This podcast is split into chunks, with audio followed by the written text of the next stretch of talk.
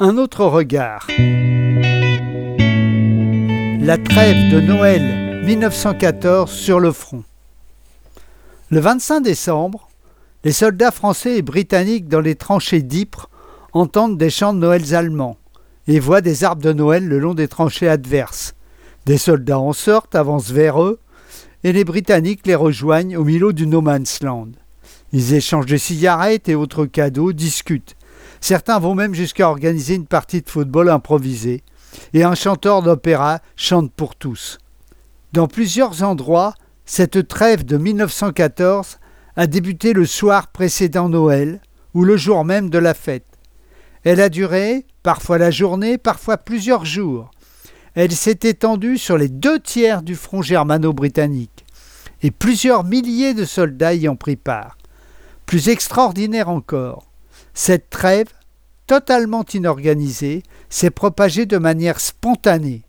Ici, des soldats allemands font passer un gâteau au chocolat aux Britanniques avec un message demandant qu'il y ait un cessez-le-feu plus tard dans la soirée et proposent un concert.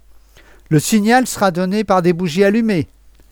Les Britanniques acceptent la proposition et en retour envoient du tabac. À l'heure prévue, les Allemands émergent et commencent à chanter des chants de Noël, applaudis par des Britanniques qui leur répondent. Ailleurs, un soldat allemand vient à dix mètres de la tranchée française avec un saucisson et une boîte de cigares, les autres sortant de la tranchée. Les soldats français font de même pour échanger des cadeaux. Ailleurs, les Bavarois viennent voir les Français dans la tranchée. Pendant deux jours et deux nuits, pas un coup de fusil, on se serre la main.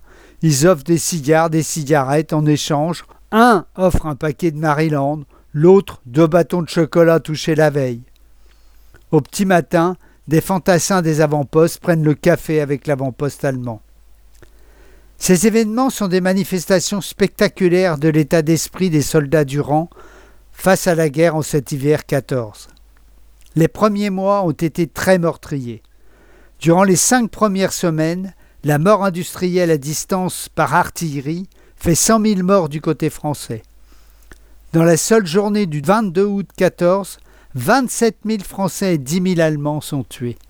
À l'hiver 14, après la course à la mer, des soldats sont immobilisés dans les tranchées, de part et d'autre d'un no étroit, couvert de barrages de barbelés et de barrages d'artillerie.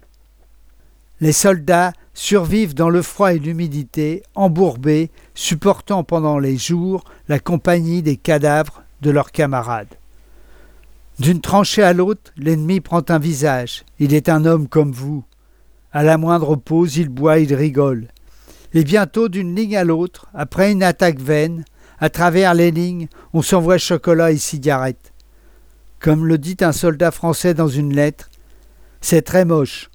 On entend parler les boches car on est à 40 mètres. Comme vous le voyez, on n'est pas loin. Ils chantent, ils sifflent, ils n'ont pas l'air de s'ennuyer, mais je crois bien qu'ils sont comme les autres, qui voudraient bien que ça soit fini.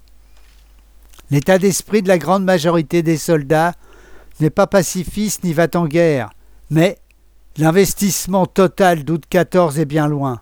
La guerre est là, elle va durer, il faut faire avec. Si certains font un sacrifice conscient et volontaire, pour la majorité, c'est la survie, la volonté de s'en tirer, l'aspiration à la tranquillité et au retour. C'est l'abord de multiples stratégies d'esquive, d'évitement et de résistance, légales ou illégales, individuelles ou collectives, pour aménager de petits espaces de liberté ou de minimisation du danger. On recherche des affectations peu dangereuses, on devance l'appel dans la marine, l'artillerie ou le génie. On recherche des permissions, des billets d'hôpital avec une petite blessure ou des automutilations. Il y a aussi le choix de ne pas tirer sur la tranchée adverse, le refus de sortir de la tranchée, plus ou moins couvert par la hiérarchie sur le terrain. D'ailleurs, l'état-major ne s'y trompe pas.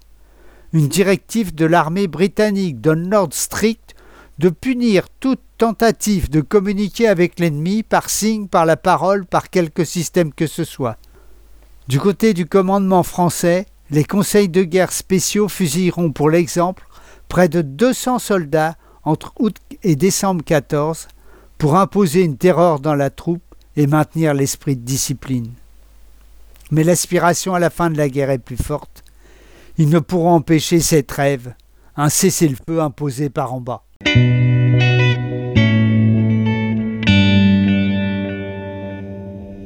Chaque vendredi sur le site du NPA 76, retrouvez Un autre regard, podcast sur l'histoire des luttes, des exploités et des opprimés contre les dominants, loin de l'imagerie officielle, y compris à gauche, ces moments qui éclairent les combats d'aujourd'hui.